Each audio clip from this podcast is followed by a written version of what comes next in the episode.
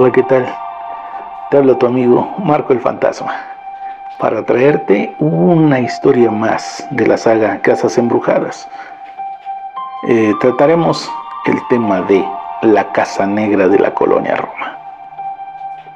¿Quieres saber qué pasó? ¿Quieres saber por qué está deshabitada hasta la fecha? No te vayas, quédate conmigo. Empezamos.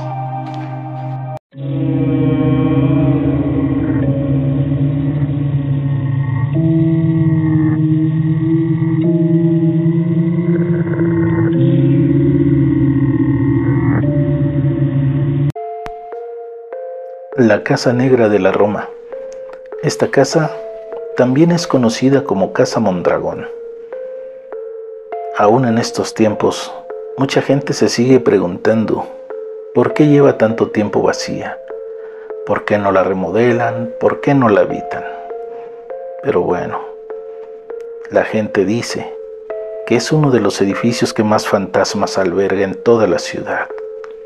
La colonia tiene su propia leyenda o varias en la Roma, por ejemplo. Hay una que habita en la esquina de Insurgentes y Álvaro Obregón, exactamente en la misma esquina donde están los tacos del gato volador.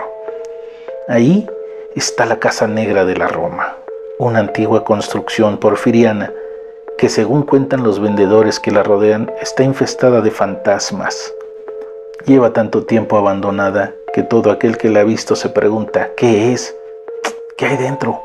¿Por qué está pintada de negro? Es una suerte de castillo en ruinas, grafiteado, tapado por puestos ambulantes, pero es una presencia enorme en la entrada de la colonia Roma. Como cualquier casa donde supuestamente asustan, la casa negra está abandonada y adentro hay basura y algunos colchones viejos que dan fe de que alguna vez alguien intentó vivir ahí. Te cuento, los prejuicios de la gente, la ignorancia y el gran poder del clero en algún tiempo indica que el incendio de la Casa Negra fue entre 1934 y 1940. Durante el gobierno del general Lázaro Cárdenas, la ciudad todavía padecía los últimos estragos de la revolución. Entre ella, las enfermedades infecciosas como la tifoidea. A pesar de que en la primera mitad del siglo XX ya sabían que la tifoidea era curable. La situación del país no permitía que todos los enfermos fueran tratados de la misma manera. Algunos los enviaban a hospitales improvisados, en donde también les brindaban atención médica. Uno de estos hospitales informales era esta Casa Negra, la cual atendía las 24 horas. Para 1935, los casos de tifoidea incrementaron a tal grado que algunos grupos religiosos de la ciudad creyeron que más que una epidemia, la enfermedad era reflejo de una posesión demoníaca colectiva. De hecho, escritores como Thomas Mann en su novela Los Buddenbrook compararon los síntomas de la fiebre tifoidea con los de alguien que alberga un demonio adentro. De ahí que muchas personas cultas o no pensaran que la tifoidea era una venganza divina y que por eso le prendieron fuego a la casa con enfermos y doctores todavía en su interior. Un edificio inhabitable. La mañana después del incendio aparecieron cuerpos dentro y fuera de la casa. Algunos murieron asfixiados, otros murieron por quemaduras. De estas personas son, según cuentan los que saben, las primeras almas que se apropiaron de la Casa Negra, que curiosamente no sufrió daños estructurales graves. Los dueños la repararon y la vendieron a un hombre acaudalado de apellido Mondragón, quien se mudó allí con su esposa y sus tres hijos. Un mes después de mudarse, la familia Mondragón apareció muerta por causas desconocidas. Quienes han entrado dicen que son los niños Mondragón los que a menudo se aparecen en la casa, que ahora es propiedad del gobierno. Hace unos años, un grupo de ocupas y algunos indigentes intentaron vivir en esa casa, pero sacaron sus cosas apenas alumbró el día siguiente, pues dijeron que escucharon gritos y personas hablándoles al oído. Hoy, algunos de los vendedores informales de enfrente guardan sus cosas en la entrada. La puerta se puede abrir un poco para meter y sacar cosas, pues dicen que si se meten más adentro, empiezan a sentir unas manos invisibles que los empujan hacia afuera. De hecho, quienes tienen sus puestos más cerca de la puerta y las ventanas de las casas dicen que a partir de las 10 de la noche el frío se vuelve insoportable sin importar cuán calientes estén sus parrillas.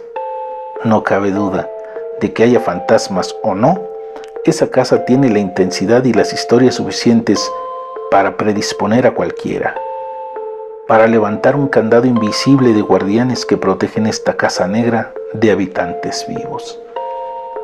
Como ven, los fantasmas de enfermos, de doctores, los cuales murieron por la ignorancia de ese tiempo, por dejarse llevar por creencias que la verdad eran muy cerradas.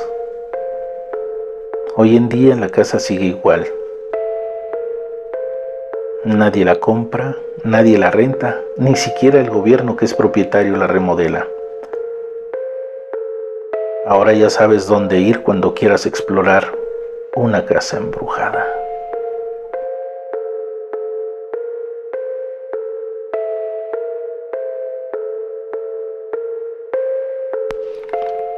Las casas embrujadas en la Ciudad de México.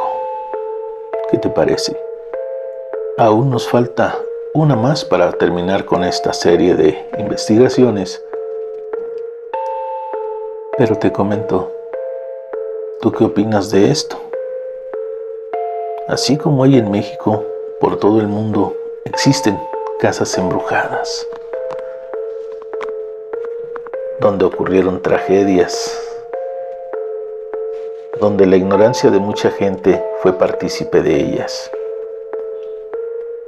Si alguna vez deseas explorar alguna, hazlo. Aún en estos días hay gente muy escéptica, la cual no cree. En realidad, quiero que sepas que esto es más cierto lo que es cierto. Quizás si lo dijera una, dos, tres personas, lo dudaría. Pero hay millones que creen y algunas han sido testigos directamente de estos fenómenos paranormales en casas embrujadas. Como siempre, tú tienes la última opinión y la mejor de todas. Hola, ¿qué tal? Muy buenos días, tardes, noches o madrugadas, o a la hora que nos estés viendo o escuchando. Te saluda tu amigo Marco el Fantasma. ¿Y qué dijiste? ¿No va a haber saludos? Pues sí. Y en nuestra sección de saludos empezamos con Rita María Álvarez, ¿qué? Vanessa. Saludos para Willy. Karina, Ana Romero, para mi buen amigo Rodrigo, para Mafer, para David García y Don Galleto, para Isabel, para el buen Abel, para Cristian, Oscar Reyes, para mi brother Guillermo, Giovanni, Arturo Bautista, para el buen Caín Vos, para Jerry, sobrino, para Rosalba, para Jerry Rivera, para Bigman, Coco Rivera. Saludos para la Tortuguita, para Chaparrita Blogs, para Okram Jr. y la más peque, Aurorita. Saludos para el buen Adrián, para Nayeli. Vaya, Antonia Cruz. Saludos hasta Veracruz. Para el buen Atilano, Marta Reyes, para Chelita, para la señorita Suheili. Para mi amiga Ceci, Antigüedad, Elizabeth Cruz, para Fer chiquita, para Gloria, Jimena, Karina, Karen, para la chule bonita, para el buen Mario, Mari Sánchez, amigo Noé, para el Choscar, para mi buen camarada Alfonso González y para Parado. Hasta aquí con los saludos. No sin antes decirte, suscríbete si aún no lo has hecho, deja tu like, comparte con toda la familia, amigos, compañeros de trabajo. Hazlo por favor. También dale clic a la campanita de las notificaciones, a la opción de todas para que te lleguen la notificación cuando suba cualquier video. Sin más por el momento, se despide de ti y de ustedes, su amigo Marco el Fantasma. Hasta la próxima. Chao.